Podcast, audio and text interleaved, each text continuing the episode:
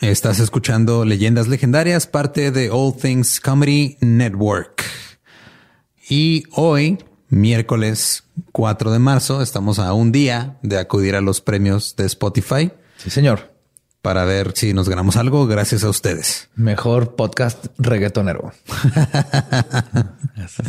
Esa es la- apuesten, es- si si están apostando a esos premios, apuéstenle a que vamos a ganar ese premio. Sí, para la gente que está en, en México lo pueden ver por TNT. Para la gente que está en frontera o en Estados Unidos lo pueden ver por Telemundo. Entonces, Fácil. todo bien, todo chido. Este, eh, fuera de eso, eh, queremos otra vez darles las gracias porque neta no hubiéramos llegado a sus premios sin ustedes.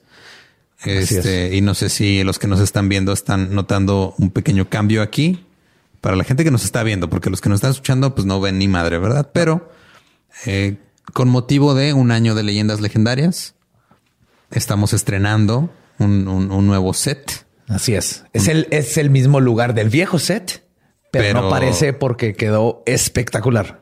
Y todo esto se lo debemos a Miguel Noemí y a Miguel, te amo, Miguel. You fucking rock. Te o sea. Miguel Noemí es su apellido. No estamos hablando de Miguel y Noemí. Es Miguel Noemí de decoración profesional de Saltillo que vin- vino hasta acá, hasta Juárez, a hacer esto que quedó, la verdad, súper, súper chingón. Sí, con, con, con el corazón en las manos, así de se mamaron. Gracias mil. Se aventaron en un día y medio una decoración no nomás hermosa, sino que nos sirve porque rebota menos el sonido. No sé si eso se note ahorita que nos estén escuchando, pero todo quedó sí. hermoso. Y aparte, qué joyas de personas las que conocimos. Mi cuenta es que es, es lo que más me encanta de leyendas legendarias. Hemos conocido a personas que jamás hubiéramos conocido si no estuviéramos haciendo lo que estamos haciendo. Sí, súper, súper chingón. Entonces, toda la gente que este le está, que está viendo esto y le interesa, eh, busquen a, a Miguel Noemí y decoración profesional en redes sociales. Es en Monterrey, Son de Saltillo, Saltillo, dígale. pero viajan a todos lados y hacen trabajos bien chingones. Entonces, por favor, denles todo su dinero. todo, todo. No vale la pena. Y hablando de dar dinero, eh, recuerden que si quieren escuchar contenido extra o si quieren recibir material extra físico como guiones o regalos ahí que tenemos cada mes, Los parches de Mothman y esos que han preguntado muchos que Ajá. de dónde los consiguen son regalos exclusivos de Patreon. entonces recuerden visitar patreon.com diagonal leyendas podcast y denos su dinero para nosotros darle dinero a otras personas. Está padre. Así funciona. Así es como se cicla el dinero para que todos hagan lo que les gusta hacer. Se llama economía. Wow. Así es. Y pues muchísimas gracias por todo lo que ha pasado este año. Eh, parte de la sorpresa, eh, pues estamos lanzando un nuevo podcast también que se llama El Dolop. Se pronuncia Dolop, se escribe Doyop con doble L. Búsquenlo en redes sociales, síganlo, suscríbanse en YouTube, en todos lados, porque ya me lo sale. Y hoy, antes de dormir, por favor, hagan sus pentagramas de sal, invoquen a sus sucubos y incubos y belzebubs y sarganatanasas, todo lo que tengan que hacer para que no nos dé cruda después de los Spotify Awards. Porque neta, no importa si ganamos o perdemos, lo que importa es que estamos ahí gracias a todos ustedes. Mil, mil gracias. No nos esperamos esto en un año de hacerlo. Lo que más importa es esta comunidad.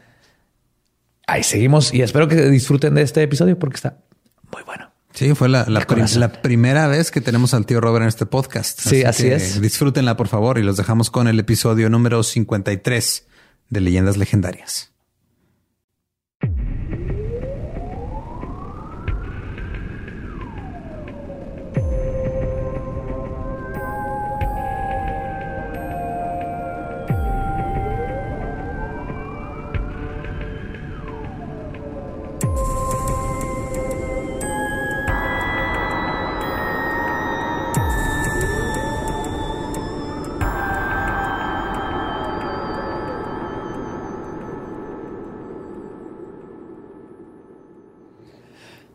Bienvenidos a Leyendas Legendarias, el podcast en donde cada semana yo, José Antonio Badía, le contaré a Eduardo Espinosa y a un invitado especial casos de crimen real, fenómenos paranormales o eventos históricos tan peculiares, notorios y fantásticos que se ganaron el título de Leyendas Legendarias. ¿Qué tal, macabrosos? Estamos de vuelta en otro miércoles sabroso de misterios. ¿Cómo estás, Eduardo Espinosa? Acompañándome, como siempre. Estoy usando una chamarra que si están en Spotify no la pueden ver. Que le va a tu cabello. Sí. Ay, la mía al mío. Ah, mira, qué, qué bonito. Yo estoy aquí, no lo puedo ver. ¿eh? y esa hermosa y elocuente voz viene de nuestro invitado por primera vez en la silla embrujada. Sí, sí. Tío Robert. ¿Qué, tal, tío? No, ¿qué tal? milagro. Por fin me invitaron, chavos. O sea, ya, era justo que, yo me diera una vueltecita porque yo decía, ¿por qué no me invitan? Ya sé, ¿verdad? No, no se había, no se había dado la oportunidad de que nos acompañaras. pues que no, no confían en que pueda salir algo chido.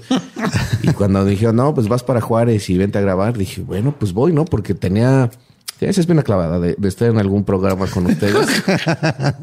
este, porque, pues, ¿para qué se hacen los podcasts? Para que perduren, para que ahí estén durante años, momentos, que momentos históricos.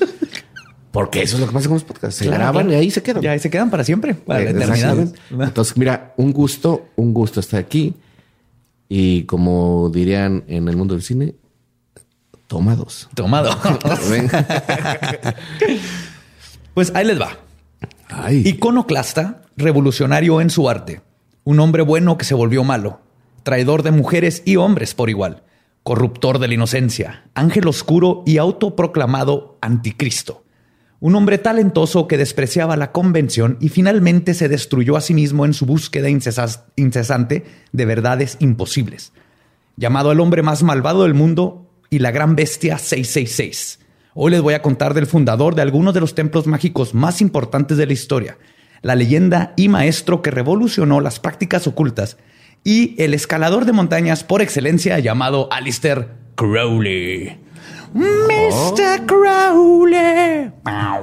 ¿Lo ubicas a Alistair Crowley? Eh, no, sinceramente, sinceramente no. Peloncito, tiene, sale en la portada de Sgt. Peppers de los ah, Beatles. Ahí anda, así de importante fue. Pero el, bueno, es un mago, fue mago, este filósofo, poeta, escalaba montañas bien cabrón y es todo un desmadre este vato. Y es la inspiración de todos. Manson, el Ozzy Osbourne tiene, bueno, Black Sabbath sacó la canción. Es un chingón. Y, y antes de empezar, le quiero decir a los tres telemitas que nos, que nos escuchan que por favor no nos manden correo. Yo sé que va a faltar mucha información, pero este es nomás la biografía acotada de Crowley. Ya habrá un programa nomás de su filosofía de telema y todo eso. Entonces, no me manden correo diciendo que faltaron cosas. Ya sé que faltaron. O sí, mándenme. De todas los voy a leer. o sea, les va para que conozcan a Crowley. Los Crowley pueden ser encontrados en Inglaterra desde el tiempo de los Tudors, pero su origen es celta. O Crowley es común en el sur oeste de Irlanda. El patriarca, Edward Crowley, estudió para ser ingeniero, pero nunca se dedicó a la profesión. Era un devoto cuáquero que luego se convirtió a protestante de la hermandad de Plymouth. Los cuáqueros estaban bien locos, güey. sí, les dicen cuáqueros porque este parecía que temblaban. ¿Ah, ah, eran los Quakers. Los Quakers. como de cuando, cuando como de terremoto. Ajá, como de terremoto. Y estaban bien locos, güey. De hecho, muchos, muchos de los Quakers, los que llegaron a Estados Unidos. Son de los fundadores, ¿no? Los, de los fundadores que llegaron, a, Estados Unidos, llegaron y empezaron a hacer como cosas todavía más conservadoras que, que los religiosos conservadores, porque los religiosos conservadores para los cuáqueros eran muy liberales. De hecho, los religiosos conservadores de Inglaterra corrieron a los cuáqueros de lo raro que eran y que no los soportaban. Así de... Sí, los cuáqueros son... ¿Pero por qué temblaban? Fanáticos. pues cuando rezaban hacían así como... Parecía que estaban temblando. No, nadie sabe por qué. Y rezaban más el 19 de septiembre o algo. Chavos, hoy es 19. Vamos a rezar. O sea, ellos creen en la Biblia literalmente. De hecho, era tan religioso que le leía la Biblia a su esposa cada mañana, todos los días después del desayuno. Se aventaron unas 15, 20 páginas. Ahorita va el postre. 15, 20 páginas con ese Arial 7 a renglón seguido a dos columnas. Eso es. En hojita de arroz. Eh, yo, nunca he podido leer, yo creo que una página completa de la, de la Biblia. Porque se me quema, te decía. no, pero supongo que tú has leído la Biblia, ¿no? Sí, sí, lo estuve seis años en escuela católica. Yo estuve tres en escuela católica. Qué pinche miedo me dan los dos. ¿Sabes qué es lo peor? Que, me invitaron a que es foro y solo estoy con ellos. O sea, si me han dicho hace un año, güey, vas a ir a Ciudad Juárez y vas a estar con dos adultos de más de 30 en un foro que parece una bodega abandonada, diría, ah, ok, sin snuff, ¿no? o ser humano. o ser humano. Cualquiera de las dos. Pues, Crowley. Crowley. Estaba hablando del papá, obviamente, quien se casó en 1847 con Emily Bertha Bishop, a quienes sus amigas llamaban la pequeña niña china, porque él parecía como chinita, que era una devota artista visual cuyos sueños fueron abatidos por la institución, mientras que sus sueños fueron reprimidos por la religión, convirtiéndola en una mujer intolerante y frustrada. Eso es la época victoriana. Esto era era, la, norma. exacto. exactamente. Había estado muy bonito que quisiera ser bailarina. Para que. Porque bailó, Berta. Te tomó un chingo de tiempo. pero llegaste, llegaste, llegaste. llegaste, De eso se trata. No es una carrera, es un maratón. Quitarte lo pendejo es un maratón. Oigan, tengo una queja sobre el tarro que me dieron no se ve el logo. Está al revés. No, está, al revés. Eh, ahí está, ahí le pasamos la queja al, fan de Guadalajara que nos regaló. Se equivocó. Fan de Guadalajara, ¿qué onda? Pues esta hermosa pareja tuvo un hijo el 12 de octubre de 1875 en Warwickshire, en Inglaterra, a quien bautizaron como Edward Alexander Crowley, cuyo nacimiento fue notable desde el momento de su llegada. Llevaba sobre su cuerpo las tres marcas distintivas más importantes de un Buda tenía la lengua atorada y un cirujano tuvo que cortar el frenillo lingual, algo que no sabía que puede pasar con los bebés. Tampoco, ¿Qué pedo? El, pellejito abajo de la lengua a veces nacen y se lo tienen que cortar. Y es una marca del Buda, aparentemente. Tenía también la membrana característica que necesitó una operación para fimosis. En otras palabras, su prepucio venía sellado, básicamente. Ay. Sí. Ah. Me tienen que abrir. le pasó al Buda? al parecer, todos los Budas tienen esto. Vienen como mal. nacen con la lengua pegada, con el sin, con sin hoyito para el prepucio y como dos gordos y, con un, pelones. Y, con un pene súper chiquitito también es parte de, de la marca. O sea, hay un chorro de marcas, pero Crowley tenía así. Es como esas camisas que compras y de repente dices, le falta hoyo al, al botón. Al, botón, ¿no? Y te vuelves loco. Y dices, ah, ¿qué pedo qué hago? Este, pero. Luego necesitas un cirujano que le corte ahí con los dientes. Ok. Por último, tenía sobre el centro de su corazón cuatro pelos rizados de izquierda a derecha en la forma exacta de una esvástica. What? Sí, que la esvástica antes de que sí no es no es nazi. la nazi es, es, uno de los símbolos. El, creo que es el primer caso y el caso más mediático de apropiación cultural que ha habido en la historia. Digo, sí lo voltearon, pero es un símbolo religioso que data miles y miles de años, no? Desde el los hindús, los budistas son símbolos, son los cuatro vientos, este, tienen mil connotaciones hasta que los nazis lo echaron a perder por completo, como todo lo demás que tocaron. Y bueno, este, ah, además de que recuerda perfectamente Crowley su bautizo a pesar de que solo tenía tres meses de nacido. Irónicamente, la familia Crowley, a pesar de ser fanáticos religiosos y por lo tanto no tomaban alcohol, amasaron una gran fortuna gracias a que tenían una cervecería muy lucrativa llamada Crowley's Alton Ales.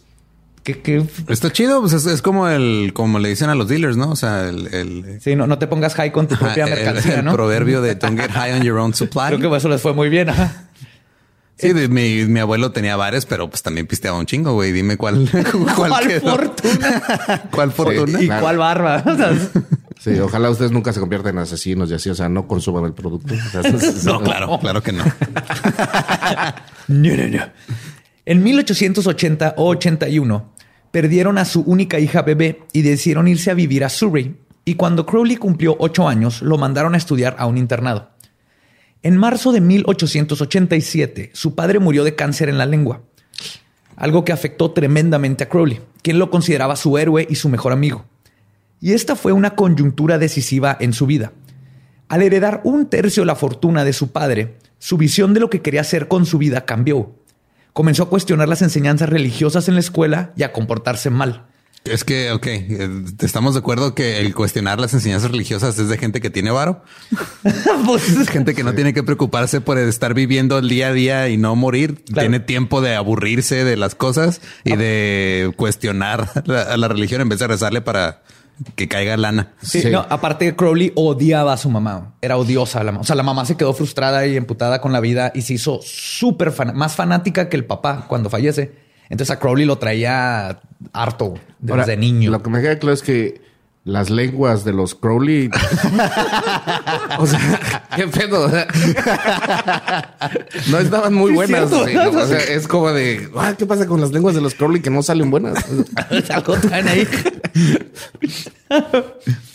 pues como muestra de su repudio hacia toda la moral victoriana y religiosa, Crowley comenzó a fumar, masturbarse y a tener sexo con prostitutas abiertamente. De hecho, su primera vez... ¿Al mismo tiempo? Pues, Las tres cosas. Así. Pues hacía de, Fumaba, masturbaba y iba con prostitutas. Conociendo a Crowley probablemente. Mientras le hacían así en sus rizos con forma de suástica. de hecho, su primera vez fue con una sirvienta en su casa. Sedujo a la sirvienta y cuando la madre se enteró, comenzó a llamarlo, y cito, la bestia, en referencia a la Biblia y el anticristo. Y a Crowley le mamó este apodo y lo portó con orgullo por el resto de su vida. Se odiaba tanto a la mamá que cuando la madre empezó a decir la bestia, dijo, se hizo la bestia 666. Fuck you, mami. Ah, soy en la autobiografía Las Confesiones, Crowley afirma que no podía entender la razón de esta repentina identificación con las fuerzas del mal. Es posible que su afirmación de que desde los 12 años buscar el camino de Satanás con una pasión este, previamente reservada para el Dios que su padre podría haber sido una ficción de autor conveniente. Tal vez cuando, cuando él platica de cómo se hizo súper, que no sabe por qué le llamó la atención Satanás y la magia y todas estas cosas, suena más bien a que Crowley extrañaba a su papá y luego odiaba a la mamá, que era súper religiosa, y pues lo básico para revelarte esa edad era me voy a ir con todo lo contrario que representa mi madre. Chingar a la mamá. Ah, chingar a la mamá, básicamente. Sí, no, mamá. Voy a hacer un podcast. Sí. Yo gracias luego a eso cojo mucho. ¿sabes? como de... O sea, si coges con quién se va a enojar más tu mamá. Exacto, con el tío Robert, ven por favor y ¿por qué siento tanto deseo por este señor gordo? no es cierto, es una broma. No acaben con mi carrera en Twitter, por favor. Tío Robert arreglando traumas con el papá desde los. Aquí sí. en terapia con leyendas. Por otro lado, no es difícil especular sobre las posibles razones de un cambio de lealtad. La muerte de un padre, que era sinónimo en la mente del niño con Cristo, sino hasta con el mismo Dios, la falibilidad de la idea de un Dios todopoderoso y justo que le quitó a su héroe, lo llevó a cambiar de rango y eso haría que cambiara el mundo. Claro, es como cuando un luchador se cambia de los técnicos a los rudos, ¿no? sí. sí, igualito. Es lo mismo. Puta madre. De hecho, ahí el origen del místico. de místico a sin cara. Exacto, es lo que estoy diciendo. místico Crowley, sí, señor. Qué, bueno que, estás aquí para opinar y dar esos puntos de vista tan exactos. Analogías preciosas. preciosas. Después de ser expulsado de una escuela prestigiosa por contraer gonorrea de una prostituta. qué específico. A ver, ¿qué hiciste, cabrón? Te saltaste la clase, ¿verdad? Eh, no, no exactamente. No llevaste la tarea. No. ¿Qué pasó? Contraje gonorrea de una prostituta. ¿Pero te pueden correr por eso? Aparentemente. eran los tiempos victorianos. Y aparte, él, estoy seguro que Crowley, siendo Crowley, les dijo con gusto, traigo gonorrea por una prostituta porque me encanta. Mira, mira, traigo gonorrea. traigo esta bolsa llena de gonorrea. ¿Qué se saca esta gonorrea? ¿Un 8 o un 10, maestra? ya me voy. soy goth. Estuvo en varias escuelas donde desarrolló un gusto por la química, el ajedrez, la poesía y el montañismo. Para, Para 1985, en la Universidad de Cambridge, es donde encontró la libertad a la obstrucción moral, que era la religión. 1985, 1800. 1800, perdón. Ah. Ok. Este, la obstrucción moral, que era la religión con la que peleó toda su vida. Adepto en griego y latín, comenzó a estudiar literatura inglesa y francesa. Comenzó a leer vorazmente y a formar una impresionante biblioteca personal. Y cuando no estaba leyendo, estaba cogiendo. A eso se dedicaba Crowley. Me está cayendo bien Crowley, ¿eh? O sea, es, es como se la pasaba bien. Se lo pasaba chido, sí. Le decía, mira, este quiero terminar este libro, pero también quiero terminar en ti. Entonces ponte en cuatro y pongo el libro en la espalda. No tenemos ¿Cómo que escoger. Y los dos vemos Harry Sí. Potter juntos. Sí, exacto. Oye, y los datos de si se curó de la gonorrea, esos no los traes, ¿verdad? Sí No. se curó eventualmente. Sí. ¿Sí? ¿Sí, se cura uno de la gonorrea? Sí. sí. Es con Herpes es el que es para siempre. herpes Ah, es sí. para siempre. Y sífilis te puede matar. Dicen que luego la gonorrea te pone el pelo morado y así, ¿no? sí, totalmente. Que tienes que poner violeta Ah, era eso. para controlar. ah, entonces no se cura. la que no se cura es la sífilis, entonces. No, la sífilis también, la que no se cura es el herpes. El ¿no? herpes. Ah, el herpes. El El- herpes pero- lo controlas La sífilis, si no la controlas, te causa demencia. y se te cae, se te cae, el- Se te cae la nariz y te quedas loco. ¿Se te cae la nariz con la sífilis? Sí, te empieza a comer las extremidades, se empiezan a morir y se te caen. Ajá. Sí, estaba bien culera. No, no Ahorita sería- ya no hay problema porque pues es, es, este nomás detectarla y Que es la penicilina, ¿no? La tiempos- que- sí. Sería más lógico que se, te- que se te cayera el pene, ¿no? Que en lugar Creo de... que también es parte de, pero ese pues puedes esconderlo. Pero el que se te cayó la nariz por sífilis está un poquito difícil de. Además que te hagas payaso. Sí. Uh, ya voy a desconfiar de los A payasos. lo mejor Carmen Campuzán Rayón solamente tuvo sífilis. y nosotros pensando que se había mal operado, que era cocainómana. podría ser. No, tenías nífilis, ¿no? Que estaba sniff, sniff con la cosa. Snífilis. Sí, mira, eso sería algo que di- dirías tú. Así, snífilis. Es sífilis. En lugar de sífilis. Pues Crowley encontraba el acto de la seducción y luego el encuentro sexual intoxicante. Esto lo llevó a tener puntos de vista muy liberados, especialmente para la época victoriana, sobre la sexualidad. Abogaba por la libertad de la sexualidad femenina y aborrecía la doble moral de los tiempos sobre el sexo, que en los tiempos victorianos, pues ya saben. La doble era, moral ¿no? que todavía existe ahorita. Exacto, claro, claro, Poquita. claro. Pero él en los tiempos victorianos era ya Sí, o sea, era una doble moral con un chingo de encajes y cosas todavía encima que tenías Sí, que que, quitarle. que te tardabas tres horas en mudarte cada mañana. Crowley era conocido por dejar atrás de sus amoríos, eh, de sus amoríos, un camino de devastación de amantes. Muchas quedaron alcohólicas, locas, literalmente, o de plano terminaron en suicidio. Porque Wow. la neta, Crowley, si queremos hablar de relaciones tóxicas, Crowley es así el, el paciente cero de relaciones tóxicas. Si era un culero con las relaciones. En el sentido de que la eh, enamoraba y luego este siempre se buscaba ya de por sí personas que, este, que tuvieran este, algún problema de, de, ¿cómo se llama? De depresión o cosas psicológicas. Y luego después los mandaba a la chingada con las ideas y cómo los, la- las enamoraba y todo. Y era muy culero. Sí, era una cosa más de control, ¿no? Como Sí. de- o sea, de posesión, de control. Sí, luego él trató de justificarlo diciendo que este tipo de personas le ayudaban a, a alcanzar otros grados de la conciencia y todo, porque como ya, ya estaban como que con un paso dentro del velo y hizo muchas cosas, pero así que Wow, no me qué- no digas pendejadas. qué mamada de- de Exacto. Sí, no, Crowley, y menos en esta edad cuando t- tan ni Sí, conocía todo lo de. O sea, sí, eras un culero y acepta que fuiste un culero. güey. Sí, no llegaba así de vente, vamos a que me ayudes a elevar un grado mi conciencia. no, güey. Después sí lo va a hacer y chingón, pero. Conciencia le digo a mi pene. Así, Así es O sea como que le digo a mi va- pene. va- Vamos a elevar un unos 45 grados mi conciencia. Ajá, ok. Bueno, ok. Bien por Crowley. Pues entonces unas terminaban en suicidio y él terminó contrayendo sífilis también de una prostituta. Antes de Ok. salir de Cambridge. Ah, bien. Sí, le tocó de todo. Estaba juntando el álbum. Así. Álbum Panini. El álbum El álbum Panini. de las- Panini. ¿Quién, de las ¿quién se cree? Fran Evia. Ah, perdón. ya se acabó el Rose. bro. Ya se acabó el Rose. Crowley leyó cientos de libros y escaló docenas de montañas, incluyendo el Iztaccíhuatl, el volcán de Colima y el Popocatépetl. Ah, cabrón, andaba acá. Sí, Qué chido. En, en 1905 fue el Popocatépetl. Y de hecho, en este último no llegaron a la cima por el pequeño detalle de que hizo erupción con ellos a media excursión y tuvieron que pelarse. güey. Pero aquí anduvo en México, hizo varios rituales aquí en México y estudios y más que nada este, escaló las Ya montañas. existe Era muy Colima en ese entonces. ¿Qué cosa? Qué cura, yo, yo pensé, yo pensé que era resultado de, Del porfiriato. del porfiriato, de- del cine de oro, no sé. Pero mira, Colima. No, mira, ¿eh? no era una cosa que aprendimos todos. Ok. Pero su primera experiencia mística significativa sucedería mientras estaba de vacaciones en Stockholm, Suecia. En diciembre de 1896 tuvo su primera experiencia sexual con otro hombre, lo que le permitió reconocer su bisexualidad y le abrió la mente y otras cosas a nuevas experiencias. En octubre de 1897, a sus 23, durante su último año en Cambridge, se enamoró y comenzó una relación con Herbert Charles Pollitt, presidente del club de drama y quien era 10 años mayor que Crowley. Herbert era un vato, no por si. Sí. sí, estaría muy raro que una mujer se llamara Herbert.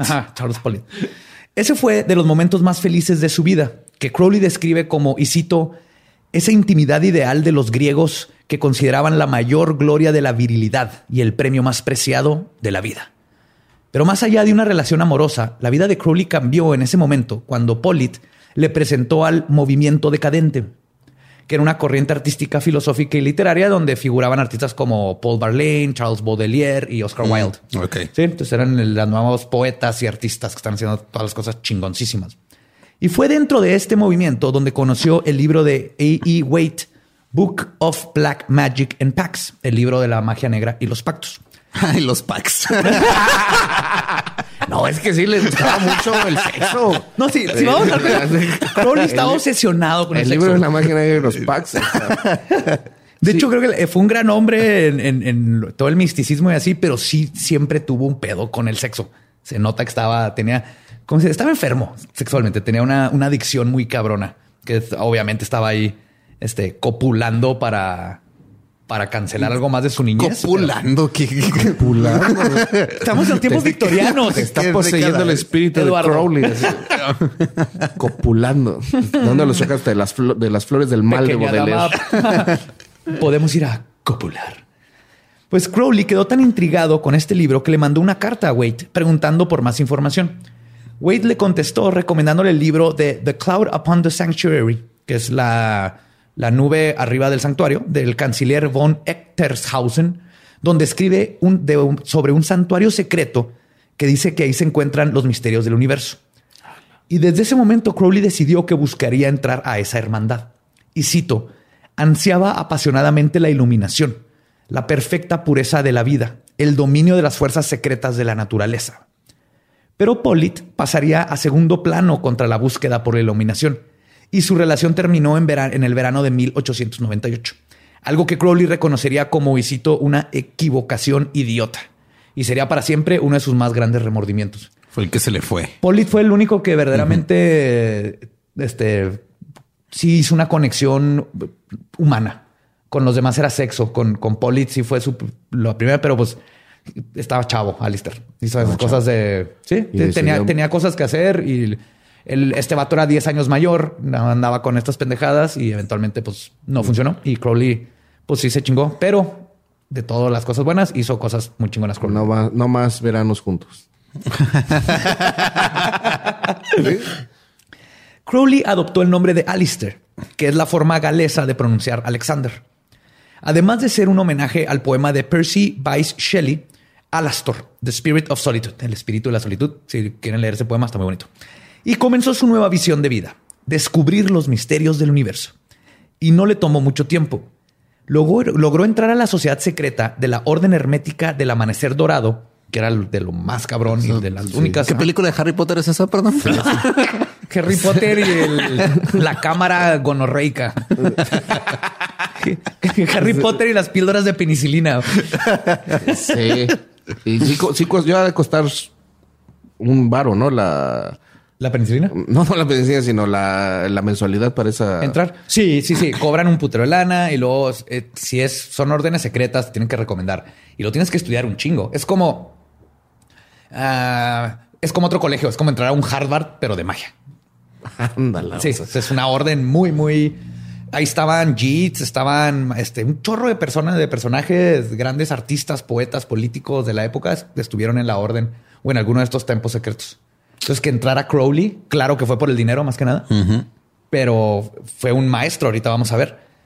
Él, después de entrar al amanecer dorado, este, entró al nivel más bajo de la gran, que es, perdón, que el, el amanecer dorado es el nivel más bajo de la gran hermandad secreta blanca de los Rosacruces.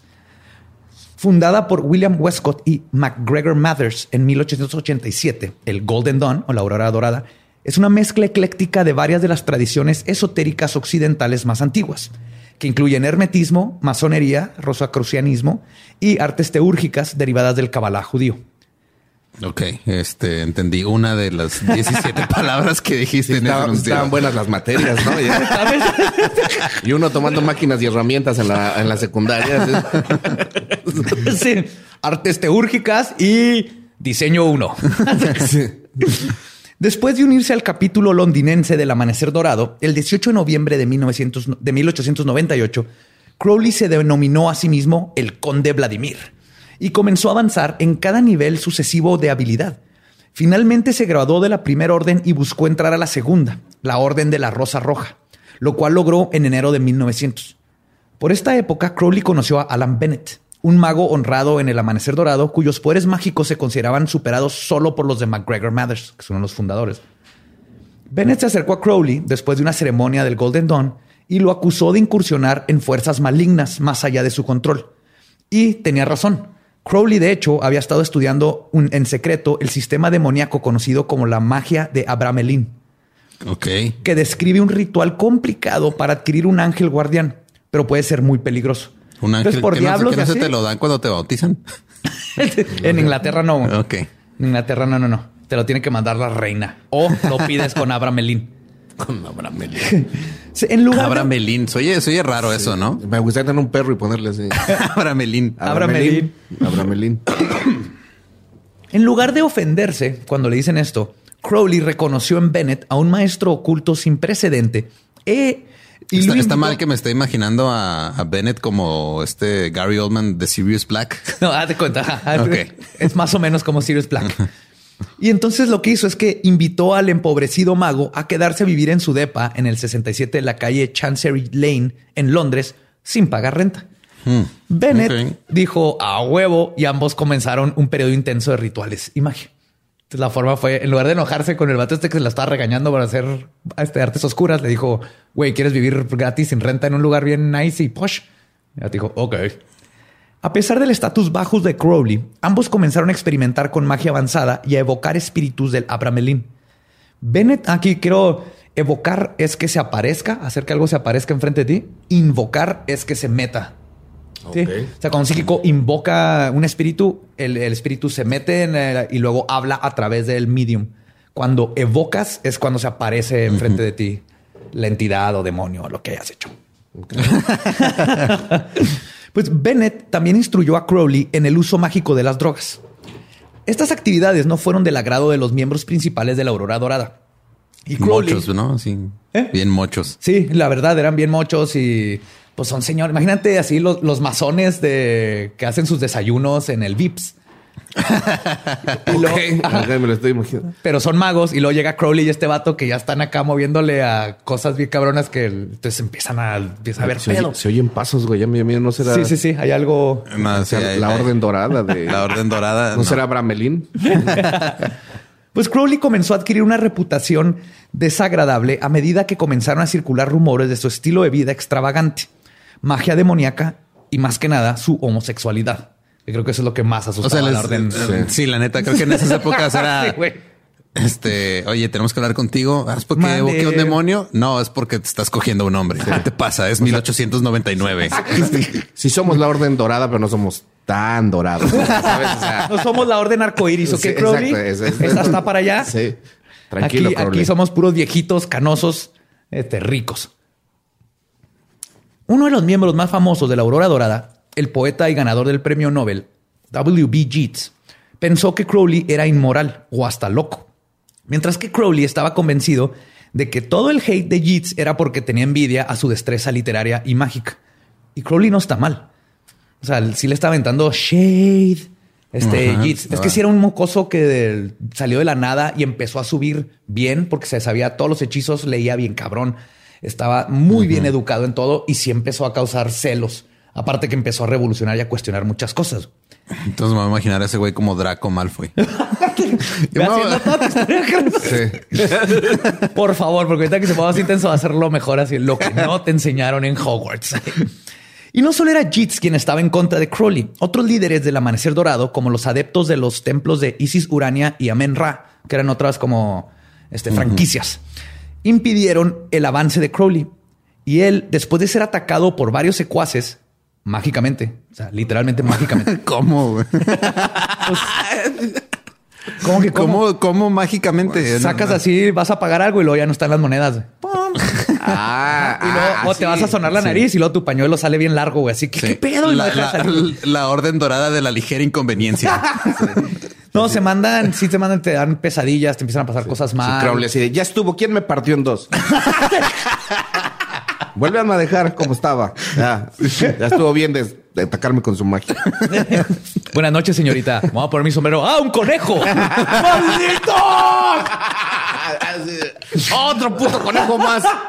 Ya me llenaron la casa de conejos, cabrones. Pues hubo una guerra muy cabrona de magia donde se mandaban hechizos y de protección y les est- estaban pasando cosas al punto de que Crowley decidió abandonar Inglaterra por un tiempo e irse a viajar para no lidiar con estos cabrones. Y se puso a estudiar de forma independiente. Crowley viajó mucho, rompió varios récords de montañismo y estableció otros nuevos. Y lo más cabrón es que estudió el yoga tántrico y la meditación con yogis en la India. Durante estos tiempos, gente como... Ma- es que tengo un problema con la palabra yogi. Sí, Siempre la relaciono con el oso. No Sí. puedo no hacerlo. Yo me imagino a Balú. así, Siempre, siempre dicen lo de los yogis. yogi en, en leggings, Sí, yogi en leggings. pose de perro. Oye, vamos, pero vamos a robarnos esa canasta de picnic. Sí. Yogi. Ahora, lo, lo que imagino es que ya, ahora ya le metió a lo tántrico, ¿no? Entonces, Sí. su capacidad sexual. Obviamente uh, le- esto le quedó así ¡pup! Eh, perfecto a Crowley. Y de hecho, en este tiempo había gente como Madame Blavatsky y el teosofismo, que es, es otra práctica de otra filosofía de magia, que hablaban del yoga y lo enseñaban. Se puso de moda en Estados Unidos muy cabrón el teosofismo, pero nadie lo practicaba. O sea, nomás sabían de, de los yogis. Ajá. Ahorita vemos la yoga más que nada como un ejercicio y vas al gym a hacer yoga. Pero acuérdense que viene desde un proceso que empieza todo con lo mental, ¿no? Y es una meditación. Ya lo de estirarte es, el- es un extra. Entonces hablaban de toda esta parte, pero nadie lo practicaba en estos tiempos. Mi teoría es porque no habían leggings. ya, Hasta que no inventaron los leggings, hasta que se inventaron los ya. leggings y los Ahí yoga ya. pants. Sí, ahí ya.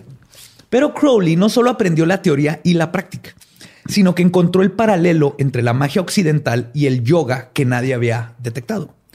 Para Crowley, el yoga y los rituales herméticos meticulosos con dagas, cálices dorados y estas cosas de sacrificios son dos técnicas diferentes para llegar al mismo punto, la gnosis, la introspección, callar la mente, conectarte con el macrocosmos. No más que él dice que el yoga es una forma esotérica de hacerlo, o sea, una forma interna, lo haces desde adentro, y la magia ritualística es exotérica, es hacia afuera, haces rituales, gritas, eh, bla, bla, bla, bla, y te pones batas que bañaste en, en sangre de cabra en luna llena, es súper Ah. complicado. Es un... De- Ah, deja de eso. describir tus lunes, por favor. Cualquier domingo para Badía. así. Pero ambas disciplinas buscan lo mismo, la iluminación de la persona. En 1903 se casó con Rose Kelly y en 1904 viajaron a El Cairo como parte de su luna de miel. Durante su estancia, Rose, quien no tenía ningún interés por el ocultismo, comenzó a tener episodios donde entraba en trances. Al salir de ellos le decía a Crowley que Horus lo estaba esperando. Horus es el dios del cielo, hijo de Isis, hermano de Set, que es el dios del desierto. Todo esto es mitología egipcia. Eso Sí. es una moto. Es una moto. Ay, yo, yo dije, es, es, es- es Soris. Y les voy, a dar, les voy a dar un dato muy divertido de Horus. Horus. Entonces, Horus es el dios del cielo, es hijo de Isis y es hermano de Set, dios del desierto y patricida de Osiris. Él es el que mató el padre de ambos. Quien, este, Set intentó mostrar su dominio sobre Horus teniendo relaciones sexuales con él. Sin embargo, Horus coloca su mano entre sus muslos y atrapa el semen de Set y luego lo arroja al río para que no se diga que Set lo ha inseminado. ¿Qué Pero ahí no acaba el pedo. Los egipcios bien vergas, güey. Todas las mitologías están bien chingonas porque ahí no acaba, güey. Luego, Horus echa su propio semen en un poco de lechuga, güey. Porque era la comida favorita de Set. Deja de describir mis domingos.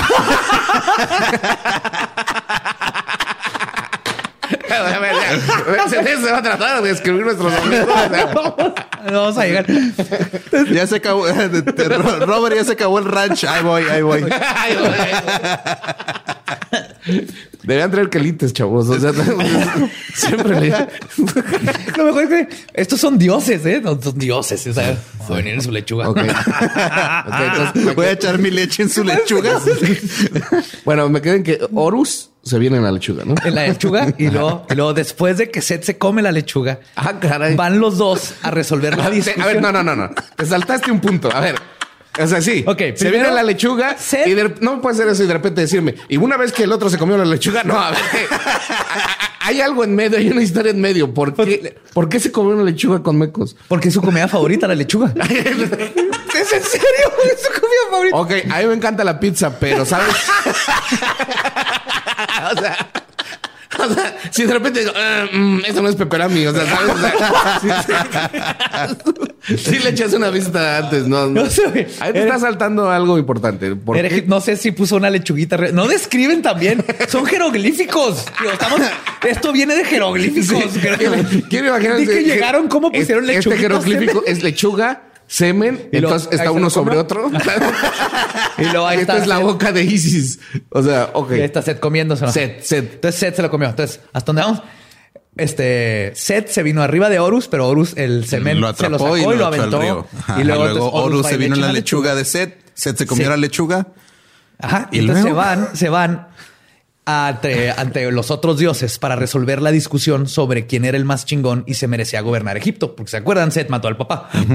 Entonces los dioses primero escucharon el reclamo de dominio de Set sobre Horus.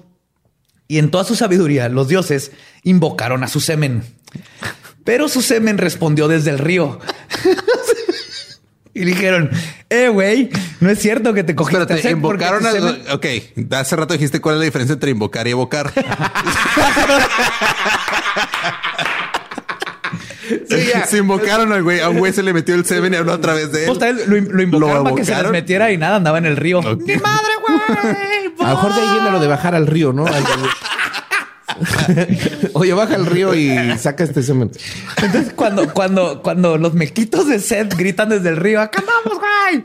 Dice, no, ni madre, este, entonces nos estás mintiendo. Entonces los dioses escucharon la afirmación de Horus de haber dominado a Seth y llamaron a su semen. Y contestaron desde el respondió intestino desde, delgado. desde adentro de Seth. Ajá. Y luego, pues, este, pues por eso él ganó Horus. Wow. ¿Eh? Ok. Ok, fue una gran estrategia. Es como una especie de caballo de Troya, pero con lechuga y semen, ¿sabes? Así de, ah, maldito, esa lechuga traía cosas adentro. No me debe haber comido la lechuga. Ok, eso es cuando te gusta mucho una comida. ¿Sabes qué? ¿Sabes qué me preocupa? Que en, en la mañana este Lolo me llevó a comer un pulpo delicioso. y varias veces dije, ¿Es tu ¿qué comida favorita? pulpo? Está está súper sabroso. No, pero... Ah, bueno. Pero... eh, No se evita la lechuga alrededor de. no le echaste nada a mi pulpo, ¿verdad, cabrón? Al pulpo no. Ahora lo que voy a intentar es que me hable mi semen. Le voy a preguntar cosas. Al parecer habla, yo no sabía. ¿Alguien le ha hablado a su semen? ¿Alguien de aquí le ha tomado el tiempo de, decirle, hey, ¿cómo estás? Hey, semen, ¿dónde andas? Ya sé que estás en un calcetín, no era lo que esperabas, pero. pues, Está cagado hablarle a tu semen, ¿dónde andas? Hablarle a tu semen, sí. Sí. ¿Y no eso es lo que haces cuando le hablas a tus hijos? en, te- teoría. en teoría. En teoría es exactamente lo mismo. ¿Dónde andas? De pedo, ¿verdad? Andas en- acá en el río. Pues ese es el Horus que quería hablar con Crowley, según Rose. Crowley la ignoró por unos días, pero finalmente, después de un par de sincronías, fue convencido de que algo estaba sucediendo. Entonces, el 16 de marzo de 1904, Crowley llevó a Rose al Museo de Arqueología Boulac y le dijo que le dijera quién era Horus, así como a ver cuál es el dios que has estado viendo. Rose, sin ningún tipo de conocimiento sobre egiptología, caminó por los pasillos, incluso pasando varias representaciones comunes de Horus, y llegó directamente, como si supiera lo que buscaba, a una tableta funeraria de madera de la dinastía 26 de Egipto. En ella viene representado Horus recibiendo un sacrificio de los muertos y del sacerdote Ankh-Fu-Konsu. No sé si así se pronuncia, pero así se escribe. Ya Y en cuando- este punto ya no cuestionamos tu pronunciación. Y cuando Crowley se dispuso, se dispuso a leer la descripción de la pieza, se percató que el museo la había numerado como la pieza 666. ¡Pum! Y para el él. número B, la bestia. Y esa fue la última señal que necesitó para decir, ok, algo está pasando aquí. qué chingón, voy a comenzar una nueva búsqueda. Así que por tres días consecutivos. voy a ser vegetariano. a comprar lechuga por tres Vamos a comprar lechuga, sí. Comenzando el 8 de abril, Crowley comenzó un ritual con el cual debería recibiría su mayor revelación. Durante esos días, una entidad que Crowley llamó Aiwas, que era su ángel guardián, se le apareció y le, le dictó su gran y más famosa obra, The Book of Law, el libro de la ley. Entonces se metió, dejó a la esposa allá en la luna de miel, toma, vete a pistear o algo. Voy a estar tres días encerrado aquí haciendo cosas de. Vete al mall. Voy a hacer cosas y cuando salió traía un libro escrito. Métete a ver una película. Sí. Las inventaban hace siete años. hay, hay, un nuevo cosa en la ciudad. Se llama cine. Ve, se llama cine. A ver cine. Eh, a ver, el viaje a la luna de Méliès. Súbete a, a camellos. Y en, el, en este libro anuncia el amanecer del tercer eón el Beón es un periodo de tiempo indefinido e incomputable, o en el gnosticismo es cada uno de los seres eternos o unidades divinas tienen como intervalos de tiempo, ¿no? Entonces, ahorita es el, el, león de Aries y luego el otro es el león de Horus y luego es el león y cada uno tiene una representación. Entonces, el, para Crowley, lo que dice en el libro de, la ley. Pero eh, está seguro de eso porque a veces el león no es como lo pintan.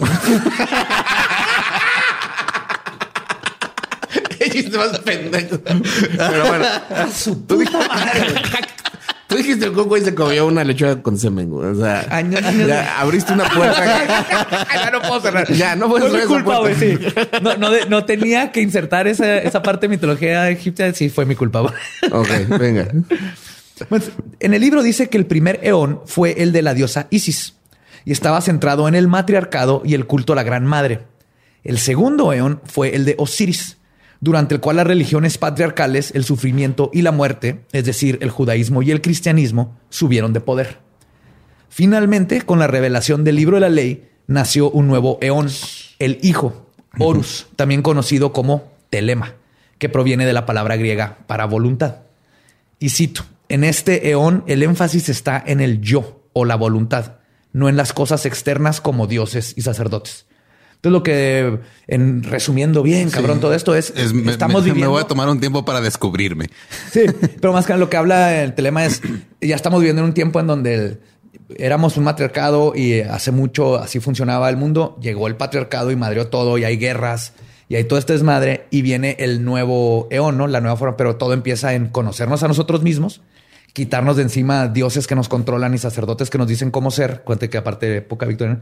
Y una vez que, nos quitemos esas cadenas, ¿no? Y empecemos a abrir nuestras mentes, entonces vamos a cambiar y traer el nuevo eón, que es el del hijo, que es de sabiduría y voluntad y todo esto. Pero también tiene mucho igual con los tiempos, justo con, no sé, a la filosofía del romanticismo y el humanismo.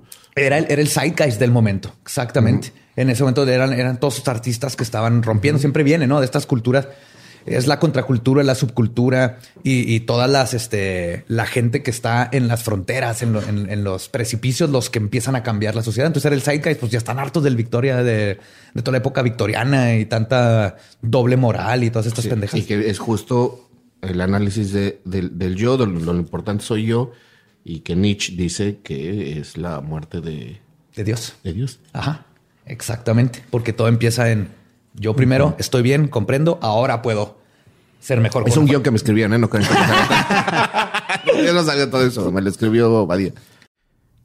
Hey, ¿qué tal? Soy Lolo de Leyendas Legendarias y les quiero dejar un pequeño adelanto de nuestro nuevo podcast. Estás escuchando El Dolop, parte de All Things Comedy Network. Este es un podcast de historia americana en el que cada semana yo, Eduardo Espinosa, le contaré un suceso histórico americano a mi amigo José Antonio Badía, que no tiene idea de qué se va a... Ok, lo bueno es que, el tema. lo bueno es que nada más te trabas cuando lees, ¿verdad? Sí, sí, sí. No, no cuando voy a decir una línea que he dicho ya como cuatro o cinco veces.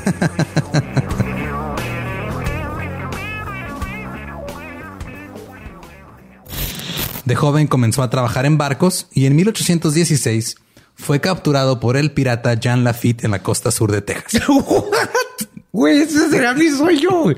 Ok, top uno, que me secuestren este, extraterrestres. Número dos, tiene que ser que me secuestren piratas. Estén pendientes y suscríbanse a El Dolop. Pues los principios centrales del libro de la ley y de Telema son, y cito, haz tu voluntad, será la totalidad de la ley. Entonces, haz tu voluntad, sin hacerle daño a los demás, pero haz tu voluntad. Mientras que algunos han interpretado esto para justificar una vida de autocomplacencia, Crowley puso una interpretación diferente en las palabras, viendo en el término voluntad la capacidad de controlar las acciones de los demás y tuyas para crear un cambio en el entorno. Los otros principios de esta filosofía son, y cito, el amor es la ley, ama bajo tu voluntad, pero Crowley hace la distinción importante en que tenemos que conocer la diferencia entre amor y amor. Amor entre comillas. Ajá. Y que debemos aprender a escoger bien entre la paloma y la serpiente. Este güey era la serpiente. Obviamente, este va siempre a la serpiente en este amor. Pero ¿cuántas veces ha, llegado alguien a una tienda de mascotas queriendo comprar una paloma y se ve una serpiente, güey? Eso ya también es. Pues te llevas las dos porque tiene que comer la serpiente, ¿no? Sí, pum, pum. y... no, entendí lo de la paloma, pero me preguntaré lo que sobra. y otro es, y cito, todo hombre y toda mujer es una estrella. Lo que extiende a explicar que esto se refiere a que debemos darnos cuenta de que no existe ninguna diferencia entre nosotros como humanos ni entre nosotros y ninguna otra cosa. Y si el no comprender y si no comprendemos la conexión cósmica que tenemos con el todo, de ahí viene la raíz del dolor. Es cuando nos separamos y entonces si se fijan parece como contra contrario el yo y la voluntad contra el date cuenta que eres parte del todo, pero el punto es que primero tienes que darte cuenta de tú para luego acceder a la voluntad y entonces a la voluntad, a la conexión y ya todo se vuelve chido. Es, todo un proceso. Está complicado. Sí, sí, no, sí, sí, sí. Trabajas en ti, a la vez trabajas en, los demás. Claro. Y entonces ya una vez que trabajaste en ti, puedes abrirte a esta noción de... Ningún, ah, ningún hombre es una isla. Así es. Todos estamos conectados. Así es. Para 1906 perdió a su hija, uf, Nicole Ma Ahatur Hecate Safo Jezebel Lilith Crowley por fiebre tifoidea.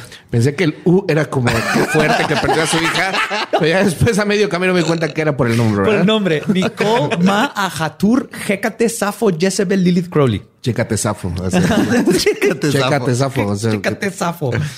Entonces Safo se murió de tifo. Safo se murió de tifo. Ahora, eh, eh, te voy a decir por qué no me dio tanta tristeza, porque ni siquiera nos habías dicho que tenía una hija. Así, ¿verdad?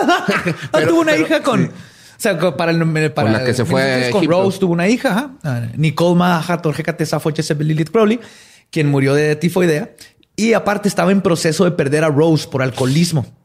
Y entonces tuvieron ¿El alcoholismo de ella o de, ella? De ella. No, él no era alcohólico. No era alcohólico. Pisteaba, Pisteaba pero no era... Pero Tanto estar hablando con Arus o cómo se llamaba. Horus. Horus, pues, pues se hizo, se hizo borracho. Lo que sí es, o sea, a Rose de hecho la diagnosticaron con ya demencia alcohólica. Ay, güey, eso está cabrón. Al final se puso muy, muy, muy mal. O sea, ya le está dando la cirrosis.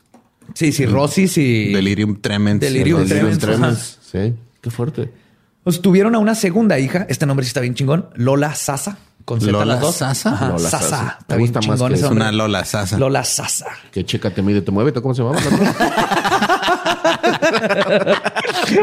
Chécate, mide, te muévete. No, Safo. Chécate, mide, te muévete, Crowley. Lola, Lola, Lola, Lola Sasa es más bonito nombre. Sí, está muy bonito. Pues eh, ya con Sasa, Crowley hizo un ritual para asegurar que no sufriera la misma fe que Nicole. Y pues funcionó. Se llama vacuna. Lo, yo, lo, Abre la boca, toma, dos gotitas, vámonos. No, sí, pero pues, técnicamente funcionó porque no se murió. ¿No se murió? No, no. Ella sí, ¿Nunca? Nunca. o sea, ya eventualmente, ¿verdad?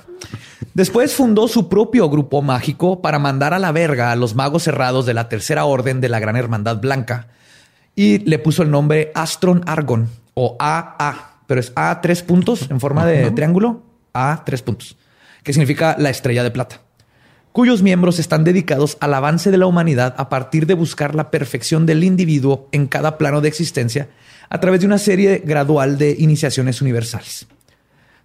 la iniciación era de 12 pasos también. la A. Sus iniciaciones son sincréticas, unificando la esencia del budismo con el yoga vedático y la magia ceremonial. Entonces ya es donde por fin agarró todo lo que había aprendido y lo hizo uno, porque la orden dorada eran súper cerrados, eso no, no iba a jalarlo. El AA aplica lo que describe como métodos místicos y mágicos de logro espiritual bajo la estructura del árbol de la vida cabalística y tiene como objetivo investigar, practicar y enseñar lo que llaman el iluminismo científico, que es como mezclar el misticismo con la ciencia y usar las técnicas de la ciencia para explicar el misticismo. Él habla mucho de cómo toda la, lo, antes, eh, digamos, los imanes eran magia hasta que no le pusimos nombre y descubrimos cómo funcionaba. Pero eso no quita que la magia reconocía el poder en los imanes, ¿no? Y lo investigó. Y que es lo que se tiene que hacer. Dice, ya hay cosas como, digamos, eh, hacer que tu voluntad, hacer que salga una planta o desaparecer algo o materializar algo, que ahorita es magia, pero eventualmente la ciencia lo va a alcanzar y le va a poner nombre y va a poder explicar científicamente cómo es posible que hagamos estas cosas. Y ese era el, el, punto de esta asociación. Cuando tu mamá te pone sábila en la herida, ¿no? Así ponte sábila. la sábila, la sábila es buena. Ajá, Ce cebolla en el pechito. ¿Qué te cura la cebolla? Cebolla en el pechito. no, son papas, papas. ¿Papas para quitar calentura. No sé si en la boca, pero con una papa te quitan la calentura. Güey, traes unas recetas. Lechuga con semen, cebolla en el pechito. Síganme para más recetas. Soy Badía. medicina. Ya, ya, saben por qué terminé como estaba. Así no se cura el tétanos con cebolla en el pechito. Un rábano en el escroto no te quita el tétanos. es lo que me están diciendo. Madre. Cebolla en el pechito. Pero si hay algo con una papa para quitar la fiebre, estoy seguro y hasta se pone como color negra la papa. Nunca me hicieron a mí, pero sé Supongo que, que, nomás es una papa que está fría y se pone negra porque estás mugroso, güey. No sé, Eduardo. dile, dile a los miles de niños que se han salvado de fiebre por la papa. Sí. Quéjate con ellos. Yo nomás te estoy diciendo lo que he escuchado. ¿Quieres? Te comunico. Sí, por favor, por favor. Asociación de niños. acaba de dar un putazo en el, acaba de dar un putazo en el, en el audífono. Así, niños salvados por la papa. Bueno, pues además de esto, Crowley decidió regresar a la intensa magia de Abramelin y reanudó su, su experimentación con drogas. Para que se den una idea de lo intenso que es el ritual de Abre Malin, que he hablado mucho. Abramelin. Abramelin. El ritual dura seis meses. What? Sí, son seis meses. De hecho, si ven la película que se llama A Sad Song, ahí hacen ese ritual. Está buenísima y es lo más cercano a lo que sería la magia. A Sad Song. El ritual dura seis meses. La intensidad va elevándose cada dos pero involucra el aislamiento, hacer encantaciones de dos a tres veces al día, ayunar y no puedes consumir alcohol, drogas o tener relaciones sexuales durante todo este tiempo. No, ya me perdí. Si lo haces bien, si lo haces bien, siguen siete días de rituales con tu ángel de la guarda que se te apareció. O sea, ya cuando si lo haces y no, no sales de la casa y lo lograste, se aparece y luego son siete días de rituales donde vas y te está diciendo cosas y apuntas. Y, o sea, es una joda. Y se supone que si no lo terminas, te puede ir mal puedes quedar este, mal. Pero la reputación de Crowley para estos tiempos había llegado a la prensa, quienes cuestionaban sus prácticas y enseñanzas y obviamente su homosexualidad. Para él no le afectaba, pero lo que sí le estaba afectando era la disolución de su matrimonio. Así que se decidió, decidió meterse más en la magia, que era lo único que le podía ayudar y era la, forma en que se distraía de los problemas verdaderos, ¿no? Y regresar a sus estudios. Regresó a Cambridge a buscar a reclutas para su búsqueda por la verdad y los misterios del universo. Y fue ahí donde conoció a Victor Benjamin Neuburg, un poeta en potencia en sus veintes que al conocer a Crowley, un compañero poeta erudito que afirmaba comprender las realidades espirituales. Se enamoró de él. Pues obviamente no, no, no físicamente, o sea, pero, pero encontró un atractivo magnético para su vida mundana. Mientras que Crowley reconoció una habilidad nata para la magia en Víctor y ambos comenzaron una amistad y mutua búsqueda por el más allá. Entonces, amistad, fue amistad. Sí, era, era amistad totalmente y eran, eran dos este, colegas buscando la magia. En otoño de 1909, Crowley y Victor viajaron a Algeria, en el norte de África. Crowley lo invitó, vámonos a road trip. Todavía era colonia francesa. Pentón, hacia Sí, de hecho llegaron en tren y luego caminaron como cuatro semanas en el puro desierto. Eran era explorador de neta. El Crowley era como un Indiana Jones, Harry Potter. Ajá. Un Indiana Jones, Indiana Potter. Indiana Potter, güey. Indiana Potter, Oscar Wilde con sífilis. Se cogía todo lo que se movía, pero... Mientras los dos hombres se abrían paso por el desierto, Crowley cayó cada vez más en un hechizo donde encontró seres celestiales terribles y hermosos que le divulgaron en lenguaje ricamente simbólico y comenzó a darse cuenta de que las llamadas querían accesar a un sistema universal íntico pero coherente sobre otros mundos y seres.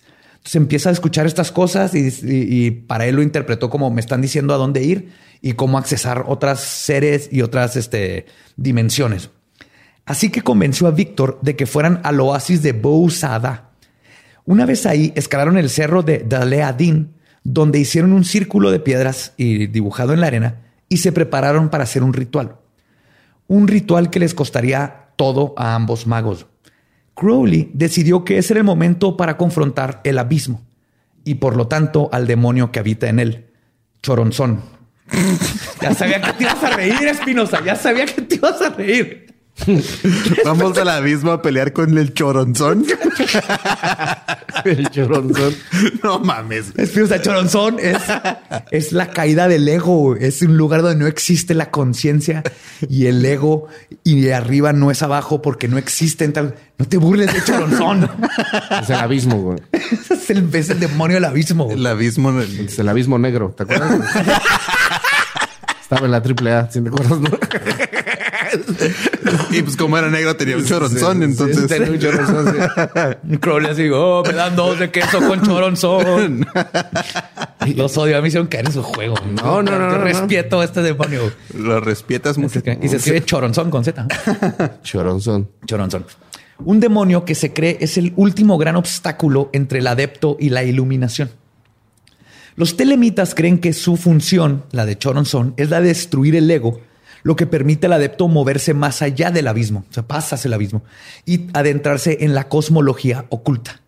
Es el último paso, es, ir más allá del, más allá, más allá del oculto. Así es, que, es el Bowser de la magia.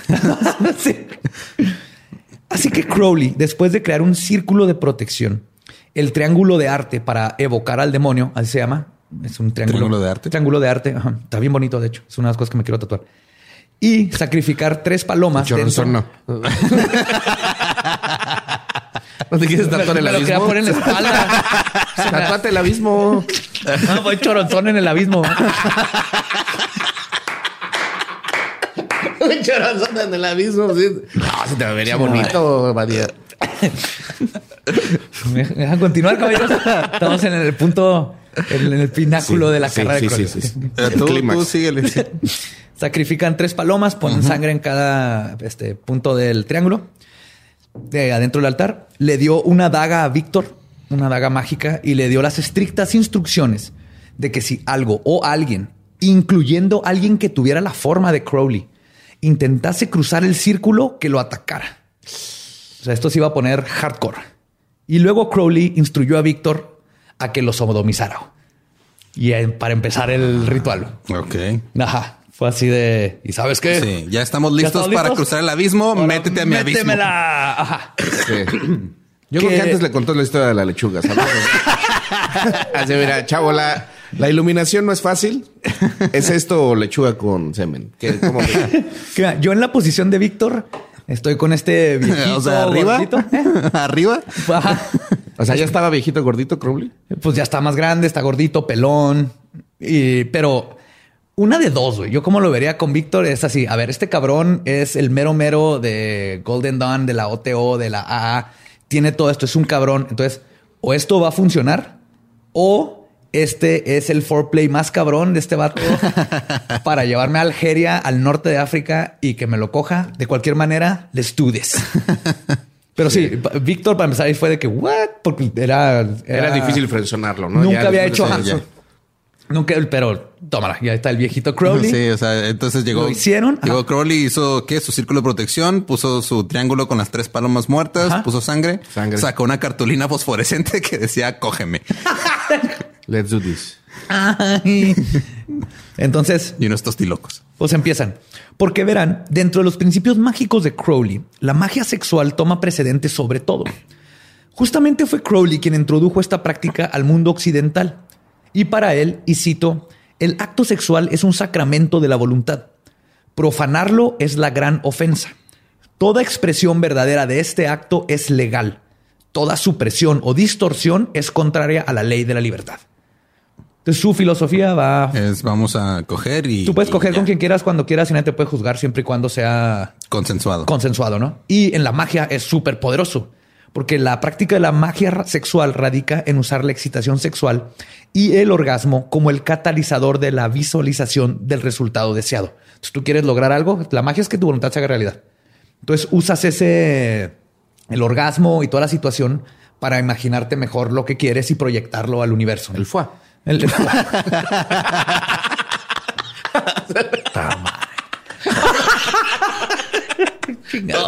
Oh, o sea, eso es para que la gente entienda. O sea, o sea, el fue a chavos. El concepto principal de esta práctica es que la energía sexual es una fuerza potente, una fuerza potente que puede aprovecharse para trascender la realidad y lograr el estado de gnosis. ¿Qué es lo que busca? No importa qué magia hagas, todos los rituales. Es más, Todo hasta se trata de gnosis. de gnosis, hasta el rezar el, el rosario. Eso viene de prácticas budistas que tienen- ellos inventaron el rosario. Y es, eh, haces que tu cuerpo esté en algo mecánico para que tu cerebro se pueda relajar.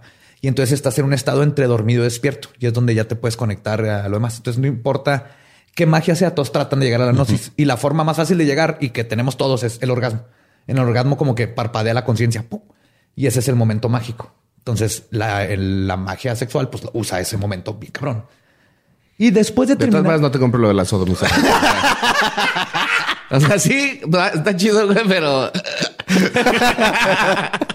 Cabrón, va- van a matar a Choronzon. Es como si te dicen, güey, ahí está, ahí está el Ok, pinche está. Pokémon que nos falta, güey. yo pero- no lo hubiera metido, la verdad, Dame. Crowley. O sea, ¿qué Dame, güey. Yo no se lo hubiera metido. Choronzon. Estás ahí en Algeria, en Norte de África, no hay nadie, güey. Está romántico, es tu compa. Ya están ahí, güey. Tú, tuvo gonorrea, güey. Sí. Después de todo lo que me has contado, güey. No, no. Pero te dijo, "Da- dame, pero deténme la nariz. te va a llevar a otro plano de la existencia, güey. ¿Por qué se te está cayendo la nariz, Crowley? Ya, dímelo. Pero bueno, después de terminar el ritual sexual y los rituales de des- desterramiento del pentagrama y el hexagrama, Crowley llamó al décimo Aetir, que son eh, estados visuales enoquianos. El, el enoquiano es otro Ay, sistema de que- magia. Hay como seis palabras que tienes que definir para saber qué pasó ahí. Ok. ¿Qué altier? eh, Aetir Aitir, eso. son estados visuales que permiten la visualización del mapa que conforma todo el universo. Ok. Entonces, tu universo lo Son- manejan como Aitir, son como niveles, este, son como círculos que van creciendo. Entonces te vas preparando y puedes conocer el primer círculo, digamos así. Entonces conoces este, este plano de existencia. Y luego el segundo Aitir, pues necesitas más trabajo para llegar y luego conoces otro plano de existencia y así te la llevas. O sea, la magia es un RPG, güey. Sí, vamos a hacer el RPG. Ajá, viene la mano. Sí, así es. Pero hicieron todo esto buscando el Atir y luego los dos magos describen en sus diarios que escucharon el llamado de Choronzon. Chinga. Ok, sí. Sí, seguro era él. Sí, era Y cito. Sí, cito, porque así, así habla Choronzon. Sasas, sasas, nasatanada, sasas. Eso les digo. Ese es su llamado. Sí. Sasas, sasas, nasatanada, sasas. Que algo tiene que y no lo voy a decir por tercera Algo vez. tiene que ver con la hija. Porque es que la hija se llamaba Lola Sasá. Sasá, Lola este Sasá. sasás. Pero no lo voy a volver a decir una tercera vez porque Porque se nos- aparece nos aparece la, la lechuga. Ya aparece la lechuga. Entonces ya no puedes comer lechuga nunca más. Si dices tres veces sasás, nasatanada, ya no puedes comer lechuga porque saben que va a tener ahí de Horus. Pues después de anunciar su llegada, lo escucharon proclamar, y cito, yo soy yo. De mí viene la lepra, la viruela, la peste, el cáncer, el cólera y la enfermedad. Ah, llegaré hasta las rodillas del Altísimo y Porque tiene que ver la rodilla del cojo aquí. Bueno, altísimo no es. Llegaré hasta las rodillas del Altísimo y rasgaré su falo con mis dientes y trituraré sus testículos en un mortero y con eso haré veneno para matar a los hijos de los hombres. Choronzón, choronzón. ¿Qué pedo? O sea, Está bien cabrón choronzón, güey. todo, todo iba, digo, todo iba muy bien hasta le voy a rasgar el falo con los dientes. Sí. Mira, güey, yo estoy así echándome un cigarro después de que cogí con mi mejor amigo por primera vez y llega un pinche demonio y me dice esto, así me da miedo, güey. Está hablando de testículos pulverizados. Sí, y de cáncer también. y, O sea, y la peste. Y de la peste. Está todo.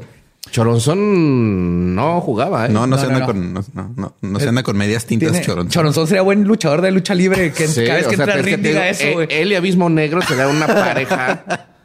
Choronzón, le voy a romper el falo. Choronzón contra el místico o contra el santo o contra el demonio azul. ¡Pum! El santo choronzón, güey. El chan- Contra el cavernario o contra Supercalo. Pues Víctor, quien se encontraba transcribiendo todo lo que sucedía, describe cómo vio materializarse a Choronzón. Primero apareció en la forma de una bella mujer a quien él había conocido en París. La mujer intentó convencerlo de que saliera del círculo. Cuando esto no funcionó, su forma cambió a la de un sacerdote y luego al de una serpiente. Poco a poco las diferentes manifestaciones del demonio intentaron tentar a los dos hombres de salir del círculo. Para los que no hayan visto mil películas de magia, los círculos mágicos, el demonio no puede entrar al círculo y mientras tú no salgas de ahí está bien, pero te echas sal alrededor y ya. Básicamente. Ambos hombres se mantuvieron concentrados en el ritual, tal vez demasiado concentrados. Mientras Crowley continuaba sus oraciones y meditación, Víctor escribía todo lo que veía y ninguno de los dos vio cómo partes del círculo de protección hechos en la arena se estaban deshaciendo poco a poco. De repente Víctor cuenta cómo se vio atacado por un, y hombre salvaje desnudo con feroces colmillos cubiertos de espuma y garras. Víctor lo apuñaló mientras recitaba frases mágicas de protección. Y finalmente... Vete a la verga, déjame No mames, no mames. Finalmente logró hacer que la criatura volviera al triángulo de arte de evocación. En el triángulo es donde aparecen los. Finalmente Crowley escribió la palabra Babylon en su anillo, con su anillo, perdón, en la arena. Y Choronzón desapareció, concluyendo la evocación. Ambos hombres quedaron exhaustos por la experiencia mágica. Sí, solo por eso. sí. Los que conocieron. terminar la experiencia mágica, sí, ah, pásame un cigarro, Víctor. Uh. ahora, escribir Babylon con el anillo, después de haberlo estado usando, hasta.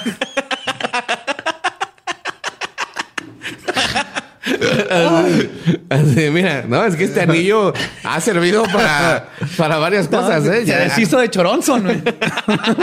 Desapareció el, choronzón completito. El, anillo de Crowley era caso aparte. ¿eh? Échame el choronzón con mi anillo, lo desaparezco. ya no lo vas a ver. Pues, los que conocían a Neuburg decían que quedó marcado por toda su vida, por la experiencia. Y a pesar de que escribió varios libros de poesía, muchos de ellos exitosos, después de esta, esta experiencia, sus matrimonios nunca funcionaron y murió deprimido y siempre arrepintiéndose de no haber continuado con la magia. Esto lo asustó tanto y estuvo tan cabrón que, lo sacó, pero nunca estuvo tranquilo, todo estuvo bien culero y siempre se arrepintió de que esto era lo más cabrón que puedes hacer como un mago. Y él lo hizo y en lugar de continuar decidió rajar, ¿no? El punto es que le fue mal. Crowley, por su parte, sintió en ese momento que había llegado al límite de sus poderes. Quedó roto psicológicamente y nunca se recuperó de esa prueba. Aún así, continuó con su gran obra. En 1912 fue nombrado el jefe de la Orden Mágica OTO o el Ordo Templis Orientis, donde de nuevo revolucionó con sus enseñanzas y prácticas. Para 1914, toda su fortuna había desaparecido y vivía día a día, casi de puras donaciones al templo. De hecho, habían chavitos que les este, le ayudaban, le llevaban comida así y les pagaba con enseñanzas mágicas. Hmm. te, enseño cómo hacer este, esto de magia, te van recetas. Tráeme este, comida. Chavito, ¿conoces a Horus? ¿Has oído hablar de Horus? Sí. No, no. Llegaba así, no, gracias por traerme un sándwich. Este, déjale, quito la lechuga, pero mira, te voy a enseñar a cómo decir. Si no traes lechuga, mijo. sí, entonces, ¿cuál es mi carta, señor Crowley? Durante la Primera Guerra Mundial, fungió como doble agente para el Servicio Secreto Británico contra Alemania. Pero eso de ser un agente doble es entre la persona y el ya estaba, ya estaba acostumbrado, ¿no? a hacer doble los dos lados. Ya estar dobleteando. Sí. Y su fama sufrió cuando el tabloide inglés John Bull lo nombró un traidor. La noticia recorrió el Reino Unido y Crowley no tuvo otra opción más que huir desprestigiado de su país. El, eh, perdón, sí, en abril de 1920 comenzó a rentar una vieja villa en Santa Bárbara, en Sicilia, Italia. Ahí fundó la abadía de Telema, que sí, de ahí viene aparentemente el apellido Badía, de Abadía. Ah, ok. Ah, ya llegamos al punto. Sí, que Abadía es como...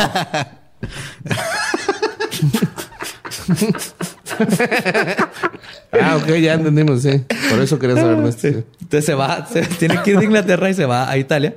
Funda la Abadía de Telema, donde se dispuso a continuar enseñando los principios del AA y atrajo a bastantes seguidores. Para este entonces ya era adicto a la heroína por culpa del asma que sufría. ¿Qué? A ver, no eran otros tiempos, cabrón. Has justificado muchas cosas muy raro, Badía. Esto es lo más cabrón. Esto es lo que mal es. No, el, pedo es que tenía, siempre tuvo muchos problemas con los pulmones y había una medicina. ¿No le pasaron la cebolla por el pecho y tuvo que inyectarse heroína? No me conocía, Eso de la papa alimentaron los mexas, güey. Todo era tan sencillo, con tantita papa en el pecho. pero no, heroína, heroína. Sí, lo que pasa es que tomaba una medicina que le ayudaba con el dolor y las molestias, pero era de Alemania. Y después de la Primera Guerra Mundial hubieron muchos pedos y ya no llegaba la medicina. Se empezó a recurrir a la heroína para quitarle los dolores porque le dolía muy cabrón. Acuérdate, aparte en esos tiempos le restaban heroína a los bebés. O sea, era, era medio heroína y cocaína era de para todos. Morfina para todos también. Ajá. Pero se empezó a poner muy mal y muy adicto. Dentro de la abadía de Telema, educaba y forzaba a sus acólitos a practicar magia sexual.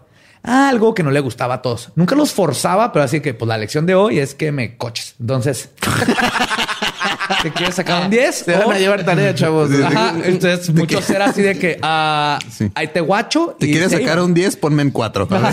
Eh, oye, te va a ser extraordinario. ¿Qué crees? Sí, va a ser oral. ¿Saben qué? Examen ¿Saben qué? Este, ¿qué les parece?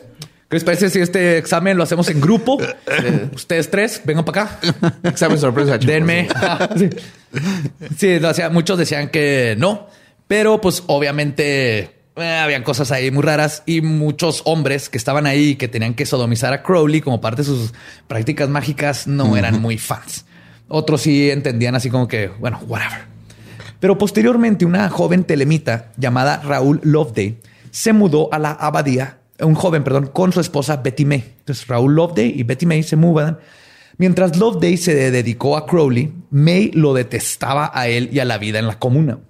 Loveday fue obligado a beber la sangre de un gato sacrificado y luego Crowley les exigía, les exigía cortarse con navajas de afeitar cada vez que usaban la palabra, el pronombre yo. No puedes hablar de yo en la magia es algo, no, no, debes referirte a ti como yo, que es parte del ego. Un día, por órdenes de Crowley, Loveday bebió de un arroyo local contaminado, lo que le hizo que desarrollara una infección hepática que resultó en su muerte en febrero de 1923. Entonces, o fue el lago o fue los pinches sangre de gato de calle que se encontraron muerto, pero el punto es que se murió. Al regresar a Londres, May contó su historia a la prensa y de nuevo la publicación John Bull tomó la historia y proclamó a Crowley y citó el hombre más malvado del, mundo. Y, y citó un hombre que nos gustaría colgar.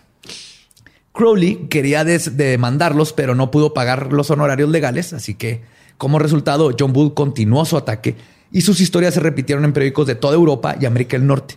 Finalmente la noticia llegó al gobierno fascista de Benito Mussolini, quien se enteró de las actividades de Crowley en su país y en abril de 1923 recibió un aviso de deportación que lo obligó a abandonar Italia. O sea, Crowley estaba tan cabrón que Benito pinche Mussolini lo corrió de su país. Recuérdame que hizo Mussolini. ok. Esta moda de deportación continuó por varios países, incluyendo en Nicaragua, donde intentó vivir un tiempo. Es que ya de que te corran de Nicaragua también está muy cabrón, güey. Sí, ya. Se lo echaron. Crowley nadie lo quería. Su reputación estaba por los suelos y ningún gobierno lo quería cerca.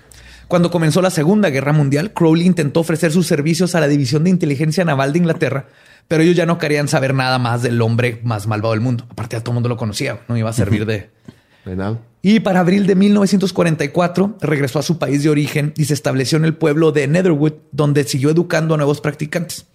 Rediseñó el tarot junto con el artista visual Lady Frieda Harris, llamándolo el Tot, el tarot de Tot, que es el mejor y el único tarot que deben de aprender a leer y que deben de leer y estudiar, porque se estudia, no se lee, y se interpreta, no se lee. Pero, eh, y eh, este fue el primero de diciembre de 1947 el hombre más malvado del mundo y la gran bestia 666, murió de bronquitis crónica a sus 72 años. Porque no le pasaron la cebolla del pecho. No le. Sus restos fueron cremados y sus cenizas fueron enviadas a Hampton, Nueva Jersey, en los Estados Unidos. ¿Por qué? Ahí estaba su viejo amigo, amigo y líder de la OTO, Carl Germer. Ok. Entonces se, se fueron con él. ¿Quién las enterró en su patio?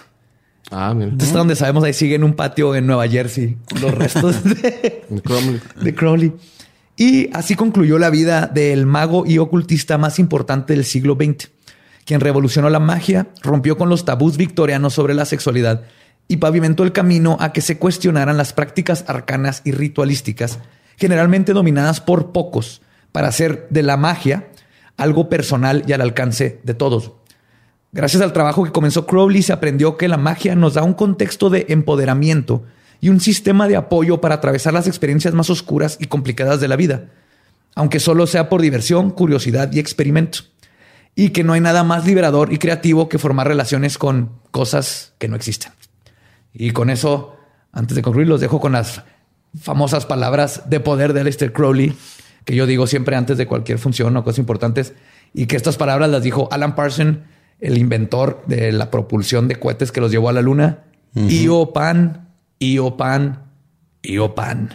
Que son muy parecidas a las de un treintañero con gastritis, que es Río Pan, Río Pan, Río Pan. Y esa fue la historia de Aleister Crowley, la Que bestia. ahora yo, mira, también me gusta esto, los simbolismos y eh, estas cuestiones. Y, y entonces de repente digo, es Chrome Lee, Stan Lee. O sea,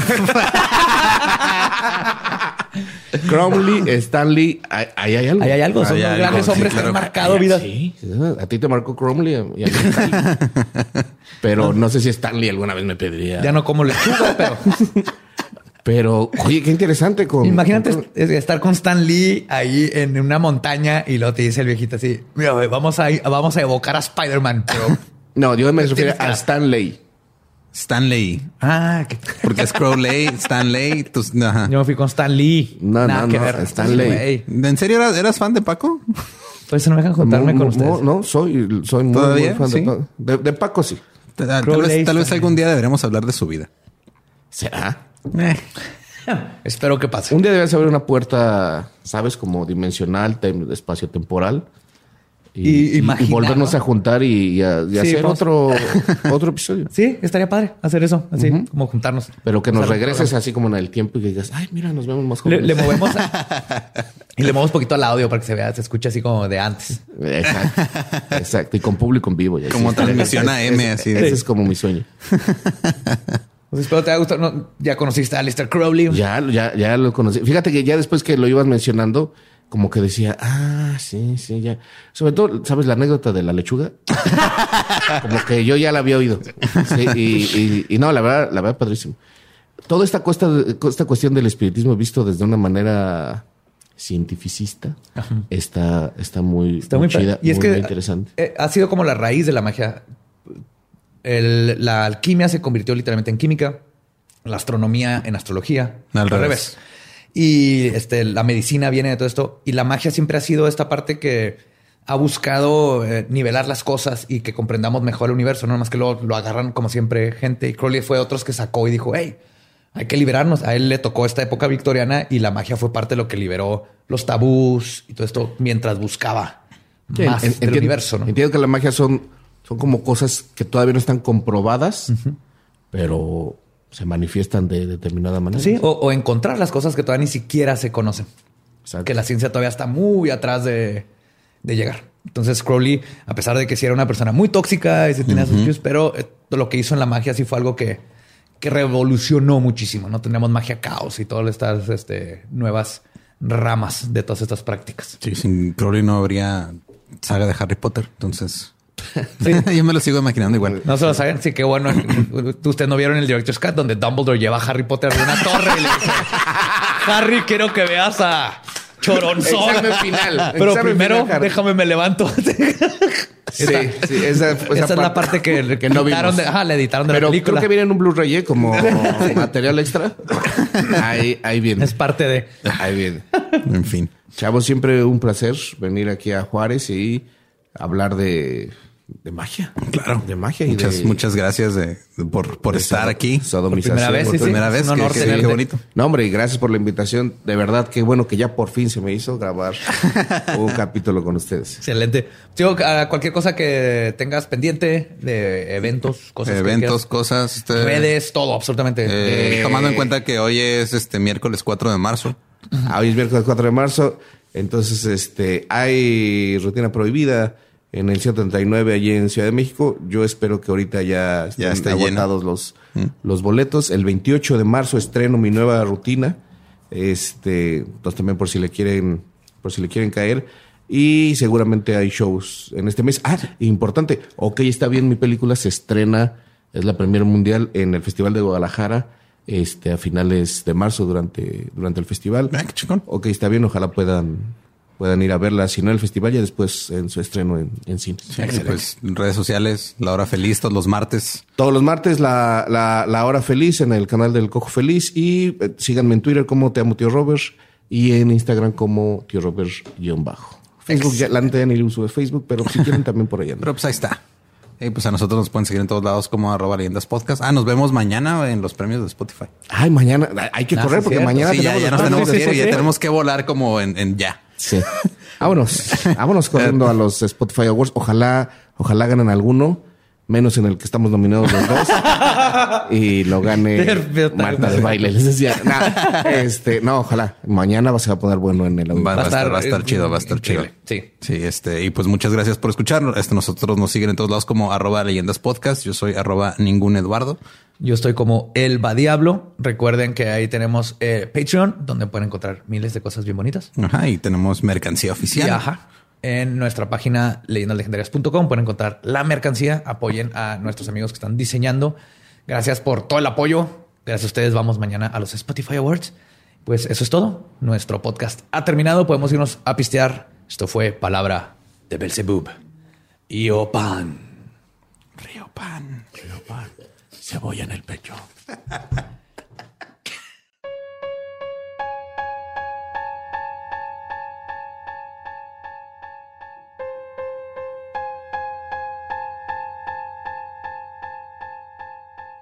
Ese fue Alistair Crowley.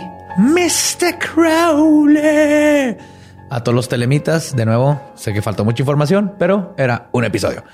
Necesito como seis para hablar de todo lo que tiene que ver con Telema y la Aurora Dorada y la magia en general y Crowley. Pero creo que fue una buena forma de que la gente lo conociera y su trabajo. El gran es. trabajo de la bestia. Gran trabajo pedirle a gente que te sodomice.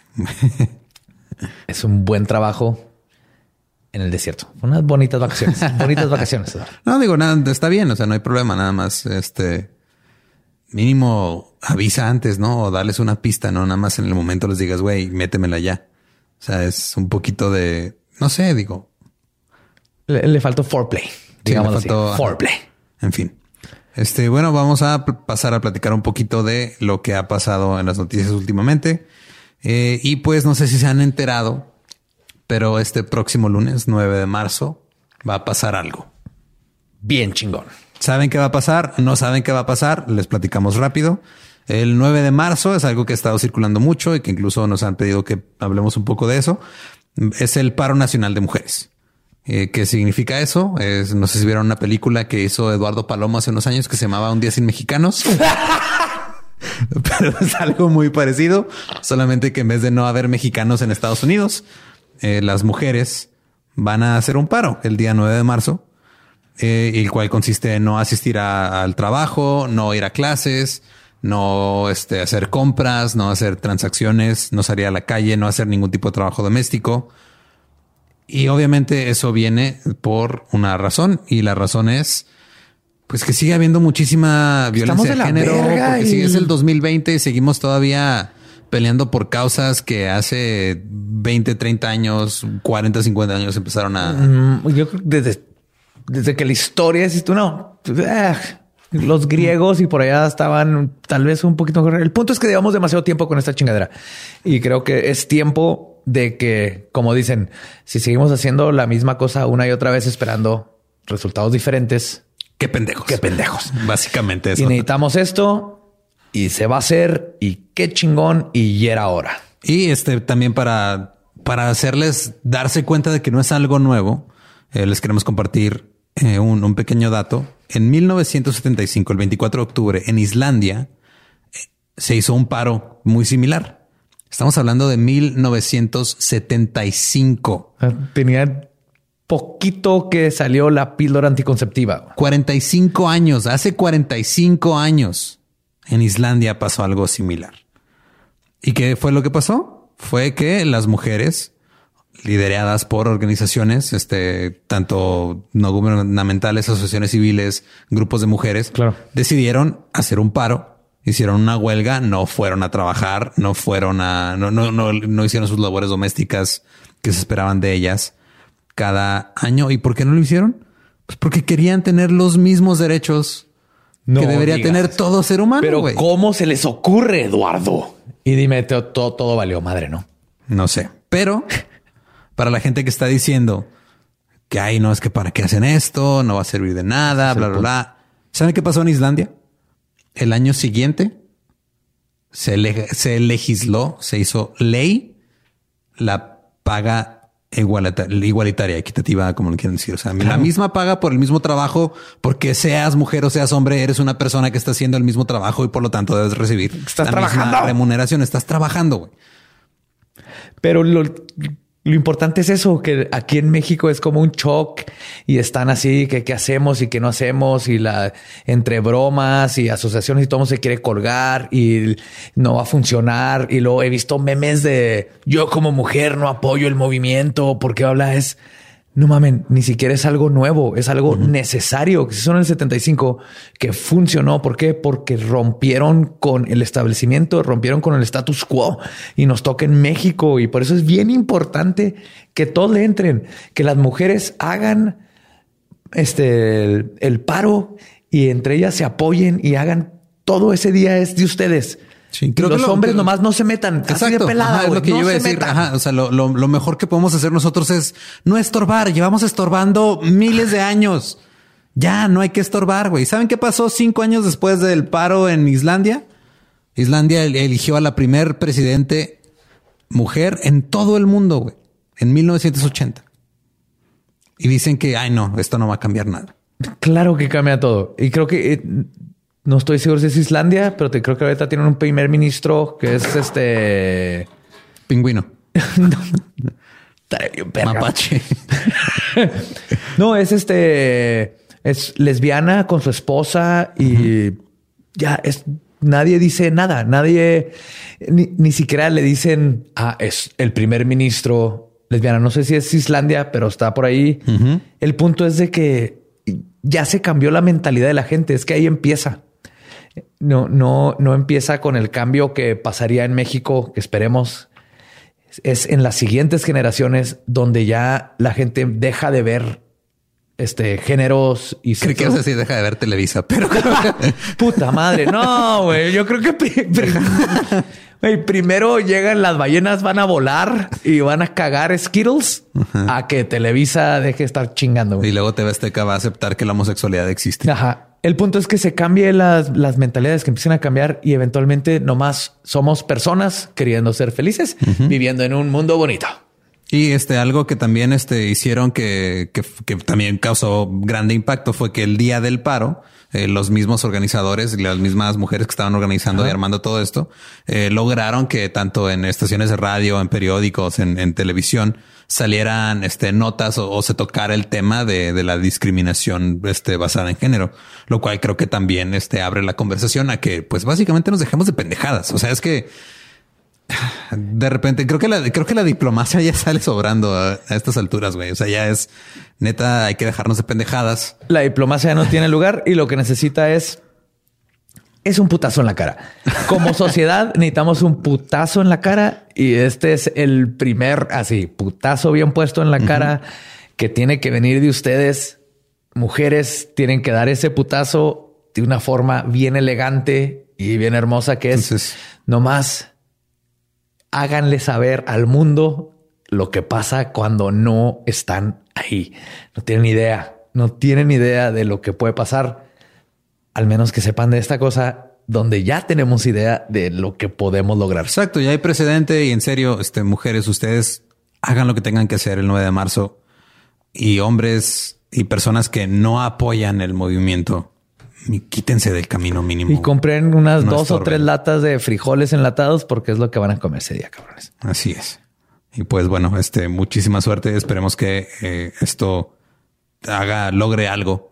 Sí, y más que suerte tienen todo nuestro apoyo. Ahí vamos a estar no estorbando, haciendo nuestra parte para ayudar. Como siempre, sabemos que este tipo de movimientos sociales no solo son importantes, sino que son necesarios para empezar a hacer un cambio social y mental para que las próximas generaciones vayan trascendiendo todos estos estigmas, ¿no? Que tenemos años y años nada más repitiendo y repitiendo y repitiendo. Así es. Y, vamos si alguien tiene una duda, nomás rápido, eh, eh, no pierden nada. No, los que tienen duda de si funciona o no, no pierdes nada. Se hace y si cambia, cambió. Y si no, se intentó. Así que yo, lo que iba a decir este, era que ya cortáramos esto antes de que nos volviéramos dos hombres mansplaneando el movimiento. Sí, este, perdón, pero es que somos dos hombres en una mesa y estamos apoyando, pero no tenemos cómo más apoyar que tratar de hablar de esto y decir que abrajadabra, traigan su magia, brujas, recuperen ese poder recuperen todo lo que tenían y vámonos, por favor, recuperen y salven este pinche planeta y sociedad porque nos hace mucha, mucha falta.